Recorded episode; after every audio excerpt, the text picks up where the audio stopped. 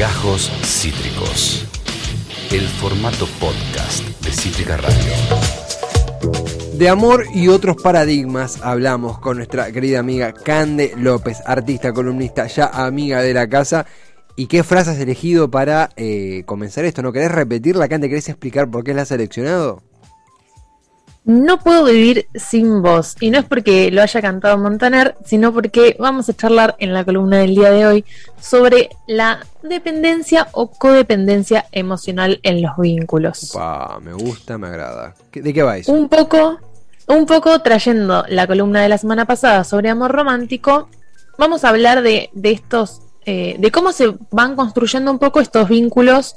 Eh, tan pasionales y que tan, tan registrados, digamos, tenemos, o tantos ejemplos tenemos de películas, de series, de, canciones, sobre, eh, sobre lo que es el amor, o lo que creíamos que era el amor, o lo que nos enseñaron que era. Me gusta, me agrada. Eh, un poco metiéndonos en, esa dependencia. O sea, primero que nada, somos, nos, todos somos personas sociales, ¿no? O sea, somos interdependientes siempre. o sea, no es que, bueno, no, o sea, no tener un vínculo dependiente, o sea, cuando implica como no necesitar a nadie, no, siempre necesitamos a alguien desde que nacemos. Em, y hasta que nos morimos, porque somos seres sociales, pero cuando hablemos de vínculos dependientes, vamos a hablar de vínculos que no son horizontales, sino que son verticales, o sea, donde hay una simetría muy marcada de poder. No es tan fijo como tenés un vínculo horizontal, un vínculo vertical, ¿no? En la vida todo se mezcla un poco, pero podríamos decir que en un vínculo más sano, más horizontal, eh, podemos llegar a pensar que damos y recibimos en más medida, en igual medida o con más equidad, eh, que hay acuerdos de pareja y sobre todo autonomía personal dentro de la pareja. Totalmente. Yo quiero compartir con el otro, no necesito al otro para respirar. Totalmente. Eh, cuando en los vínculos dependientes o codependientes hay una necesidad que va más allá del deseo de compartir eh, con alguien, sino que ponemos al otro en un lugar de imprescindible, lo necesitamos para estar bien y para vivir, y de ahí sale un poco ese, se desprende ese no puedo vivir sin vos. totalmente, totalmente. Eh, también esto que sucede, te escuchar y pensaba, esto que inevitablemente pasa de poner un pedestal a la otra persona y lo que vos decías también, le da un poder a esa persona. Por más que esa persona sea la más buena del mundo, le da un poder sobre nosotros, ¿no? Sí, y ni hablar que me das un pie para hacer una aclaración que durante toda la columna y en general creo que yo intento manejar esta línea en, todos los temas que traigo a la mesa. Nunca podemos medir las cosas en buenos o malos. Mm. O sea, como no hay buenos o malos en ninguna historia. O sea, hay roles, en todos los vínculos y en todos los grupos, eh, porque así nos, relacionamos y establecemos roles y en todos los vínculos hay relaciones de poder. Eh, lo podríamos analizar así. Em, pero nunca hay uno bueno o, o uno malo, más allá de que esté un poco estereotipado así en algunos casos, porque nos vamos a encontrar pensando tipo, che, bueno, eh, tenemos uno que es como el que, el que tiene el poder, que vendría a ser como el malo o el que lo usa mal, y la verdad es que no si te metes a analizar eh, desde adentro, en general los dos vínculos manipulan y para que haya uno necesariamente tiene que haber eh, la otra parte. Claro, totalmente, absolutamente, absolutamente. Eh, una, intro con todo, digo, cosas que uno puede identificar en la vida propia, en la vida de alguien que, queremos mucho, la, dependencia, el poder, la simetría. Eh, esto sigue, sigue tan vigente, Cande? ¿Cómo, cómo, se prosigue? Porque imagino que sí, que sigue pasando, ¿no? Sí, yo creo que sí. de hecho, ahora voy a tirar, voy a, les voy a presentar como los dos roles clásicos de los vínculos dependientes. A ver en qué, a ver si nos sentimos identificados. Me encanta. Tenemos por un lado el dependiente, o sea, el que demanda o el que necesita, que podríamos hacer ahí como un paréntesis, decir, eh, para el que nunca es suficiente tampoco, o sea, el que nunca se va a sentir lo suficientemente amado, porque está justamente en este rol de siempre demandar. Total. Eh, que es un poco el que cree que sin el otro se va a morir eh, y que todo está, eh, todo el tiempo está haciendo cosas como para que lo quieran, ¿no? Podríamos también ponerle el arquetipo del sumiso. Y después está, por otro lado, el codependiente o el antidependiente, el que sabe, el que cuida, el salvador, digamos, el que a su vez todo el tiempo está como sintiéndose invadido o demandado por el otro, ¿no? Entonces también es el que pone la distancia, se aleja, que no necesita a nadie para sentirse seguro o que mm. se escapa un poco más de los vínculos y que no se permite tampoco necesitar, ¿no? Que mm. es, podríamos decir, el arquetipo del sometedor, o sea, el que mendiga amor y el que ignora, el que tiene la necesidad excesiva de ser querido y el que es el necesitado, que no está desesperado por recibir afecto, sino que goza, digamos, de satisfacer las necesidades de los demás. Eh, y se arman como alrededor de esos dos roles eh, dinámicas de poder, donde en realidad los dos manipulan. O sea, porque para que haya uno se necesita el otro.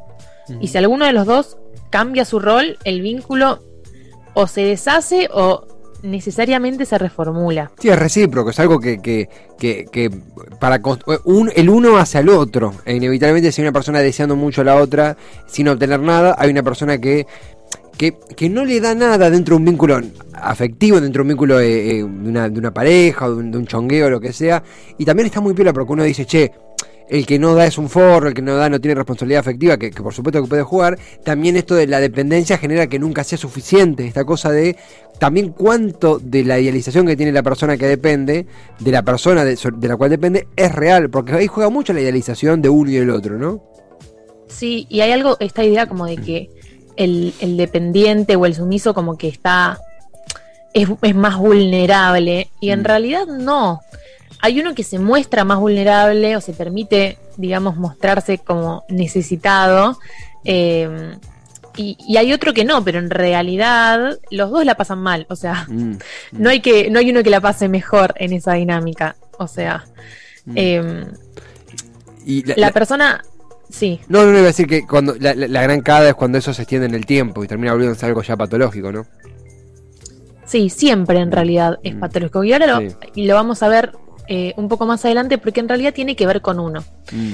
Eh, entonces lo podemos estirar toda la vida aunque no estemos siempre con la misma persona. Mm, mm, em, o sea, está el te amo porque te necesito eh, y el otro que te amo porque me necesitas, en realidad, ¿no? O sea, como no me puedo vincular más allá de ese rol.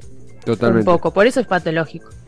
Eh, pero yo creo que todos tenemos un poco de esto, o sea, hay mucho del el miedo de perder a la persona, digamos, con la que establezco un vínculo, em, el, que no se deja, digamos, interpelar tanto, el que, el que, el que es necesitado de alguna manera, eh, también está todo el tiempo poniendo como esa traba por el mismo miedo, o sea, es como las dos caras de, el mismo miedo a, a, a salir lastimado o a perder, digamos, a la persona, como que hay mucha inseguridad eh, a la hora de vincularse. Em, mm. esta idea, por ejemplo, en la persona dependiente que siempre tiene que luchar mm. para recibir amor, porque no es como merecedora de ese amor, sino es a través de una lucha, como que no se puede enamorar de una manera recíproca y sana, sino que siempre es... Sí, eh, sufriendo.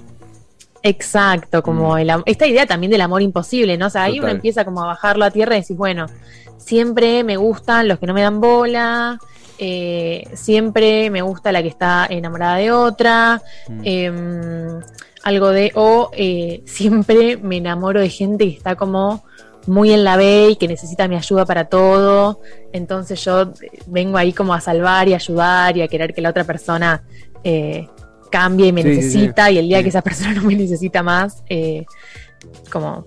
Totalmente, totalmente. Esta cosa de eh, el, amor es, luchar, luchar por amor, sufrir por amor, eh, contra el mundo por vos. Toda esa, esa parafernalia de, eh, de amor que, que, a ver, uno puede, puede remarla por una persona que le guste, obvio, o, o, bancarlo, no es que se trata de no, bancar o no remarla, porque eso es parte de la vida, pero si esta cosa, de, como bien lo decías vos, Cande, conceder que enamorarse es pasarla mal, enamorarse es estar todo, el tiempo descompuesto por una persona que va a elegir una persona mejor, o que, o que va a encontrar a alguien mejor, o por el contrario, una persona que nos necesita sí o sí, que, que viene a invadirnos, porque también está eso, ¿no? Como que el, la, persona sobre la cual alguien depende, ve lo que le genera a, a la otra persona esa dependencia, ve esa dependencia, no no, no, actúa sobre eso, por ahí por una cuestión de, autoestima, de que nos gusta ver lo que generamos en otro cuando es atracción, más allá de que hay atracciones que son, pueden ser nocivas, obvio, pero también esto de viene a invadirme, viene a sacarme lo, mío, si doy un poquito de espacio, eh, se me instala en casa, que son también miedos que, pasan y que se conversan, ¿no? ¿Y en cuál te reconoces más?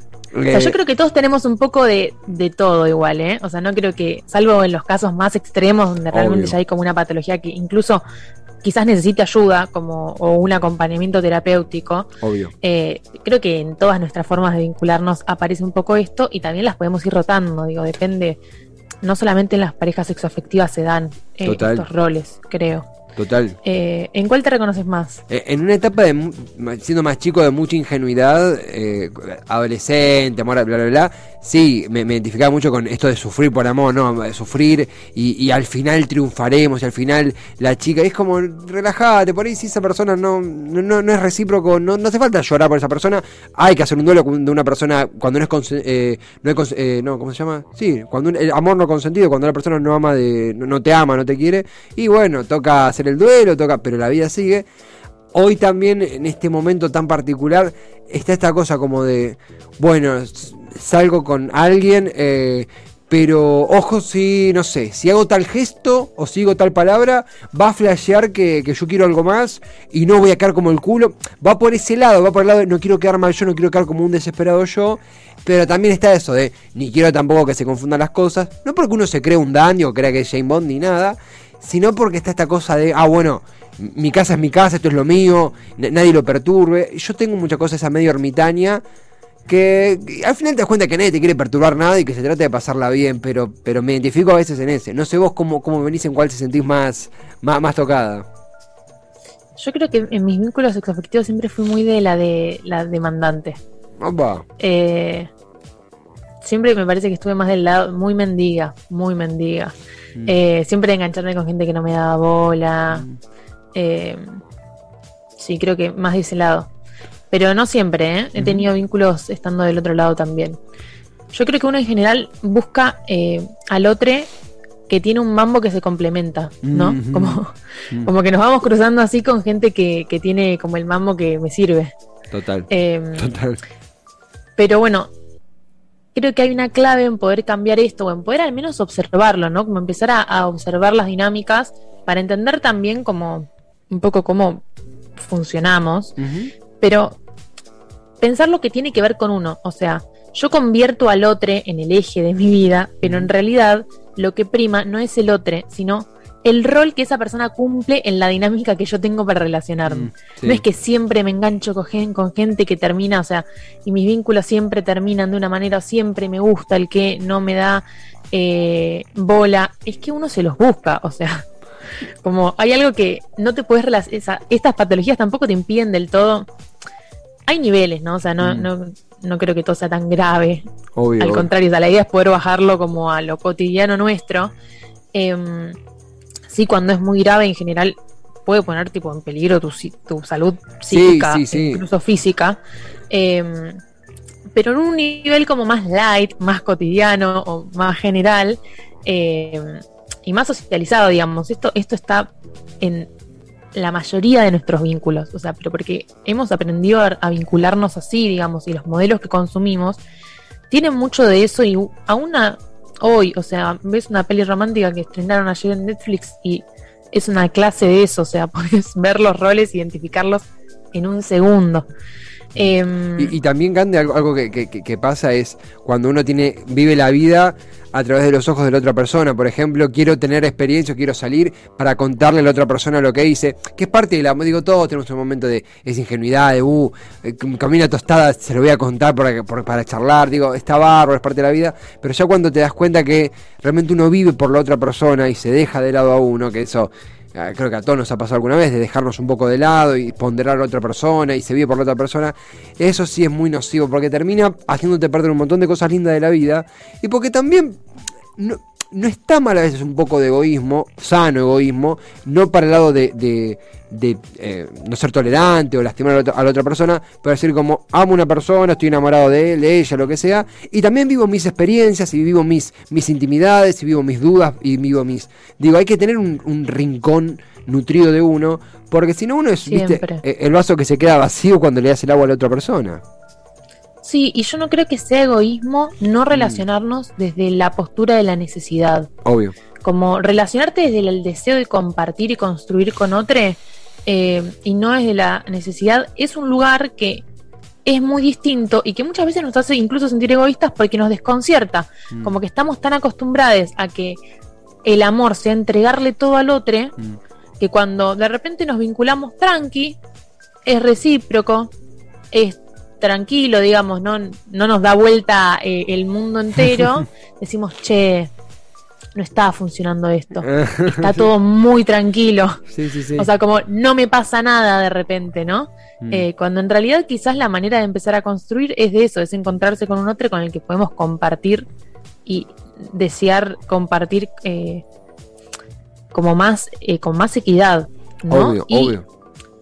Los, estos, este tipo de vínculos dependientes son muy desgastantes también, porque hay algo de la dinámica que eso, si yo no puedo como empezar a reconocerme ahí, corto un vínculo que terminó quizás de una manera tóxica o eh, en el que sufrí mucho porque había algo de esta dependencia, codependencia, y cuando empiezo otro, o sea, a salir con otro o empiezo otro vínculo, de repente como que empiezo a repetir historias, y esto pasa, o sea, no sé, ¿qué, crees vos? Pero yo creo que pasa mucho, o sea, lo he, lo he visto en mí, lo he visto en amigas, Sí. como salir de una y meterte en otra que es o igual o peor. Sí, hay que tener, hay que tener, incluso eh, es muy personal, también va en cada uno, ¿no? Pero eh, en, en mi caso yo hace muy poco salí de una relación de mucho tiempo y está esta cosa que uno también lo conversa con amigos, no esta cosa de, ah, bueno, nunca más voy a estar en pareja, no porque sea mala la experiencia, sino porque uno dice, por porque uno por ahí llora cuando termina, y es un duelo y uno dice, no, bueno, o nunca más me van a volver a querer, ¿viste? Está esa cosa como de, nunca más voy a estar, no, pero nunca más, ¿y cómo hago ahora? ¿Cómo arranco de vuelta? De nuevo, no porque la experiencia haya sido mala, todo lo contrario, sino porque eh, uno dice, ¿cómo se arranca de cero? Y a mí me parece que no hay un manual, digo, uno puede pasar tantas cosas, hay, hay tantos abanicos abiertos, tantas categorías, tantas formas de relacionarse que sería muy, eh, muy, muy, eh, de, cómodo decir, bueno, yo voy a hacer esto y punto y no tendré más novia o me pondré novia al toque, no se sabe lo que va a pasar, pero sí hay que tener un momento donde a mí me pasa, donde se susurre esa voz de decir, no hay apuro, no hay apuro, si pinta algo casual, si pinta algo de un mes, si pinta algo de... No hay apuro, si pinta explorar, si pinta no explorar y quedarme en el molde porque quiero, si pinta todos los viernes a comer pizza con mis amigos y dar el sueldo, digo, no hay apuro para conformar lo que creemos que hay que hacer. Sobre todo, Sí, y como hablábamos la Mm. semana pasada, ¿no? Esto de estar todo el tiempo midiendo los pasos. Como, Sí. bueno, pobre la gente que salga de ahora en más conmigo, porque yo reconocí esta dinámica y voy a estar todo el tiempo, digamos, midiendo los pasos, a ver cómo me dijo y yo le dije, y entonces cuando yo hice esto, pero bueno, creo que es parte eso, de, de, de querer sanarnos también, ¿no? De una voluntad de decir, che, quiero eh, poder vincularme mejor. Total, total. Hay, que hay que relajar. Justo ayer lo hablaba bastante en, la psicóloga, por eso lo tengo muy fresco. Relajar un poco, no hay apuro. Con el diálogo también. Esta cosa de. Que a mí me- siempre me pareció muy pedorre. eh, hablo por mí, súper personal la posición, pero esto de cuando uno tiene un vínculo que no es. Es un chongueo muy soft, o es un. O es un. Algo solo físico, demás. El diálogo no tiene lugar. Como que uno tiene que ir a hacer lo que hay que hacer y punto. Yo digo, no, pará. A mí me pasa que para vincularme íntimamente con alguien y me gusta que haya un diálogo y que no sea un diálogo de Pichi, eh, ¿qué querés que haga de cenar? O eh, que yo le diga, porque es muy, muy personal y por ahí no me pinta, pero sí de che, ¿qué onda que hiciste? ¿Cómo va? Estoy con este problema, ¿qué opinás? Eh, porque también es el lado humano. Hay gente que no lo necesita y está bárbaro, no lo estoy criticando, pero es, es un gran momento, es todo el debate que está viendo sobre nuevas relaciones y demás, para colar el diálogo, transparentarse, nadie la tiene atada. Eh, eh, cada No sé, si no, lo ne- no sé si hay gente que no lo necesite. O sea, yo me Mm. pregunto, ¿se puede ¿Qué? vincularse solamente físicamente? Quizás las primeras veces, si no conoces mucho a la persona, sí. Claro. Pero después hay algo como de, de que necesariamente uno se vincula. O Es sea, que yo sí. descreo un poco de que solamente te puedas vincular físicamente. Mm. Sí, sí, sí. Sí, porque uno habla. O sea, en un momento. eh, No, y por más precario que sea el vínculo, o sea, se empieza a gestar algo. O sea, Obvio. sea lo que sea, vaya donde vaya. Como, total. Y viste que cuando uno dice, che, se- como vos dijiste recién, se empieza a gestar algo, uno que dice al toque, no, no, no, pero mira que yo ni loco me pongo en pareja. Es como, no, no hablamos de una pareja, hablamos de am- amistad, chongueo, eh, verse de vez en cuando, eh, relación de confianza, casual. si digo, me relaciono con vos, te reconozco como un ser humano, te respeto como tal, como Claro, total, absolutamente. básico. Y, y eh, eh, pará, vos decime si me, si, si no- si me estoy desvirtuando, deteneme que. eh, no, no, no, no, no, no quiero pisar ningún, ningún contenido. Vos decime. Perfecto. No, no, a ver, seguimos, o sea, va, va por ese lado. O Sí, sea, sí, son, sí. los vínculos dependientes son vínculos donde se sufre mucho, Mm. en general, por esto, porque hay mucha carencia, como el miedo de que el otro se vaya está como muy latente todo Total. el tiempo. Total. Y entonces hay celos, hay manipulación, hay posesión, hay mucha inseguridad, eh, pero porque justamente se establece desde esa necesidad, ¿no? Bueno, o sea, si no me necesitas, ¿por qué te vas a quedar? Mm. O sea, y suele haber mucha intensidad también, como que son vínculos muy intensos, por eso esto, cuando no está esta intensidad decimos, che, me parece que no me gusta tanto, Totalmente. porque no me pasa lo que me pasaba eh, con otros, eh, como cuando no sentimos que, no, que nos morimos sin el otro. eh, Sí, sentimos que que hay yo algo creo mal. que más que ver con el amor tiene que ver con la obsesión Mm. o con una adicción. Hay como toda una línea ahí medio de, de psicoterapeutas, no sé, Mm. que compara mu- lo compara mucho con las adicciones. Mm. Porque justamente hay algo de esa intensidad física que se vincula con eso, ¿no? Como con, con un montón de mecanismos químicos, o sea, con cosas que te pasan en el cuerpo. Por eso uno dice también, no es eh, como... mu- me cuesta mucho evitarlo, o me parece como muy difícil, como bueno, me lo reconozco, pero Mm. voy y le hablo, o sea, como necesito volver a, como si ya reconocí que esta persona, o sea, le estoy mendigando amor, eh, ya me clavó 25 veces visto, ya me, me hizo todos los desprecios que Sí. me podía hacer, pero yo voy y le hablo de nuevo, ¿por qué me hago esto? Sí, sí, sí, sí, Eh, total. Eh, hay algo del, del orden de la adicción, ¿no? Y que llega un punto que si todo es muy dramático y los vínculos se ponen muy tóxicos, eh, lo que decíamos antes, ¿no? Se puede poner peligroso, o sea, para nuestra salud mental eh, e incluso física. O sea, ahí es cuando uno dice, bueno, cuando ves esos extremos decís, che, Sí, sí. si el eh, origen es esto y todavía no llegué hasta ahí, digo, bueno, puedo intentar trabajarlo un poquito. es un bardo. Y también pasa mucho esto de conocer a una persona, pegar onda. Y por ahí la cosa que la, la queda ahí porque la otra persona por ahí tiene otro interés, o, o ahora no le interesamos, o simplemente quiere seguir por otro lado. Y esta cosa de si no lucho por esta persona, nunca más una persona así, con esta belleza, con esta inteligencia. Ay, con- La idea de yo, yo voy a luchar por vos me parece Mm. tan eh, patriarcal, como tan individualista, como algo del yo voy a, yo no quiero que luches por mí, capaz, o sea, como Mm, ¿quién te pidió, no? Tipo, es como que es mucho de uno, o sea, como que yo voy a luchar por vos y la otra persona quiere, como hay algo de ¿por qué el otro el otro se fue, no? Como Sí, no, total, Eh, total. y es también una cara de, del dependiente, ¿no? Mm. Como, bueno, yo lo voy a dar todo para que vos me quieras, que tiene que ver mucho con una carencia eh, afectiva. Eh, la mayoría de estos roles como que un poco hay ese psicoanali- mm, sí, Sí. psicoanálisis o analistas que, que lo relacionan un poco desde la psicología y que hablan de que tiene que ver con infancias eh, carentes en distintos sentidos, ¿no? Como algo de las carencias en la infancia que hacen que después uno establezca como esas dinámicas cuando es chico y las arrastre el resto de la vida. No porque no se puedan cambiar, sino porque, bueno, no es fácil, digamos. To- Total, y, y, eh, también esto de, de, eh, si, si no lucho por esta persona se va a ir y nunca una persona con estas cualidades me va a mirar. Me parece también... Claro, hay mu- mucha fantasía. Sí, y es muy sano. Perdón, No, no, no, no, simplemente como, como que es muy sano también decir como, che, no, no funciona así. Sí, podés encontrar personas aún más interesantes, aún más que cuajen con, con, con, con lo que uno busque, y no solamente con lo que uno busca, sino con lo que uno descubra. No hay apuro, no hay un mundo que se termina si una persona se va.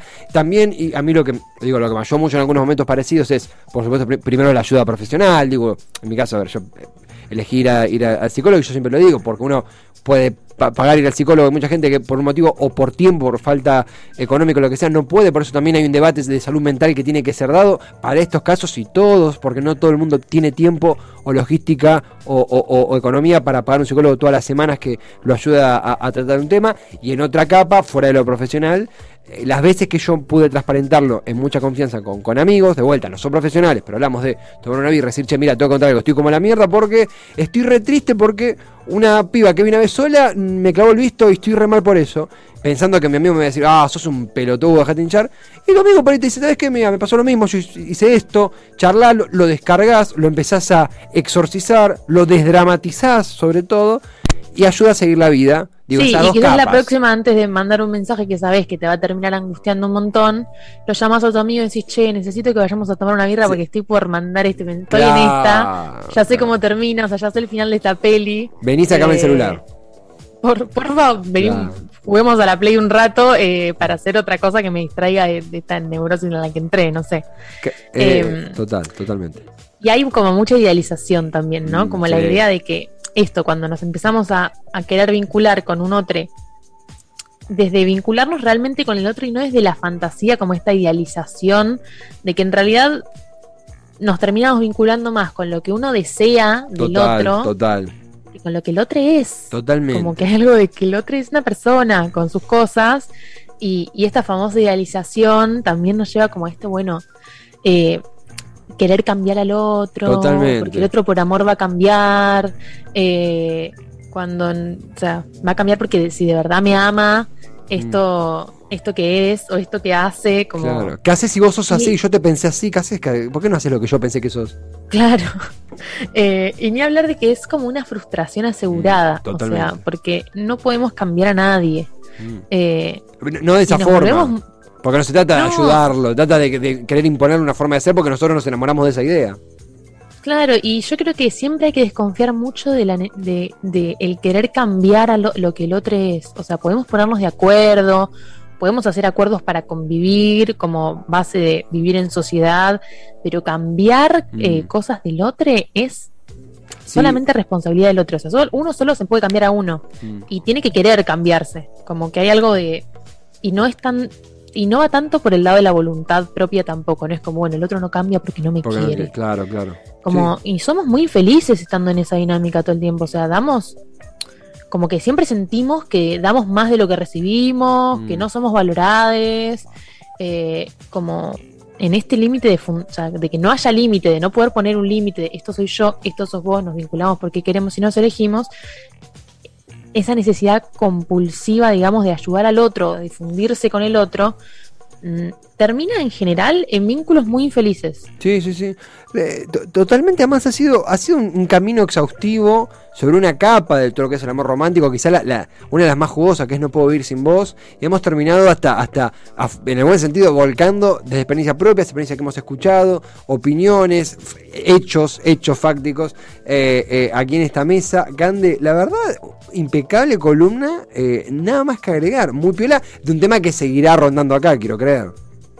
Sí, sí, y les invito a, digamos, a buscar eh, estos, estos roles en, no sé, en películas, por ejemplo. Cualquier drama, comedia romántica eh, que, que, encuentres en cualquier plataforma, un poco se, se plantea en estos términos, ¿no? Como no pasar por alto que las representaciones que tenemos todo el tiempo y las creencias nos bombardean de esto. Totalmente. Eh, Totalmente. Y poder observarlas es así como un primer, eh, no sé, para mí como un primer escalón. Sí, bueno, sí, sí. Empezar a deconstruir. Charlemos de, charlemos de esto. Como charlemos de esto que pasa y a ver si esto eh, si podemos sentirnos mejor o si podemos vincularnos mejor o hacer algunas elecciones mejor, ya sea te invito a jugar a la Play para no mandar otro mensaje que sé que me va a terminar haciendo muy mal. Total, totalmente, absolutamente, absolutamente, Cande, transparentando, de nuevo, como a mí me gusta decir, rompiendo tabúes, se habla, se conversa, se dialoga y se vive un poco mejor también a partir de estas, de estas charlas, de estas columnas, de este espacio. Ojalá. Sí, de, de, eso se trata, de eso se trata. Cande, no lo hubiéramos podido hacer nunca sin vos, la verdad, completísimo informe, mucho laburo detrás, se nota al aire. Eh, nos estaremos conversando en una semana, si te parece.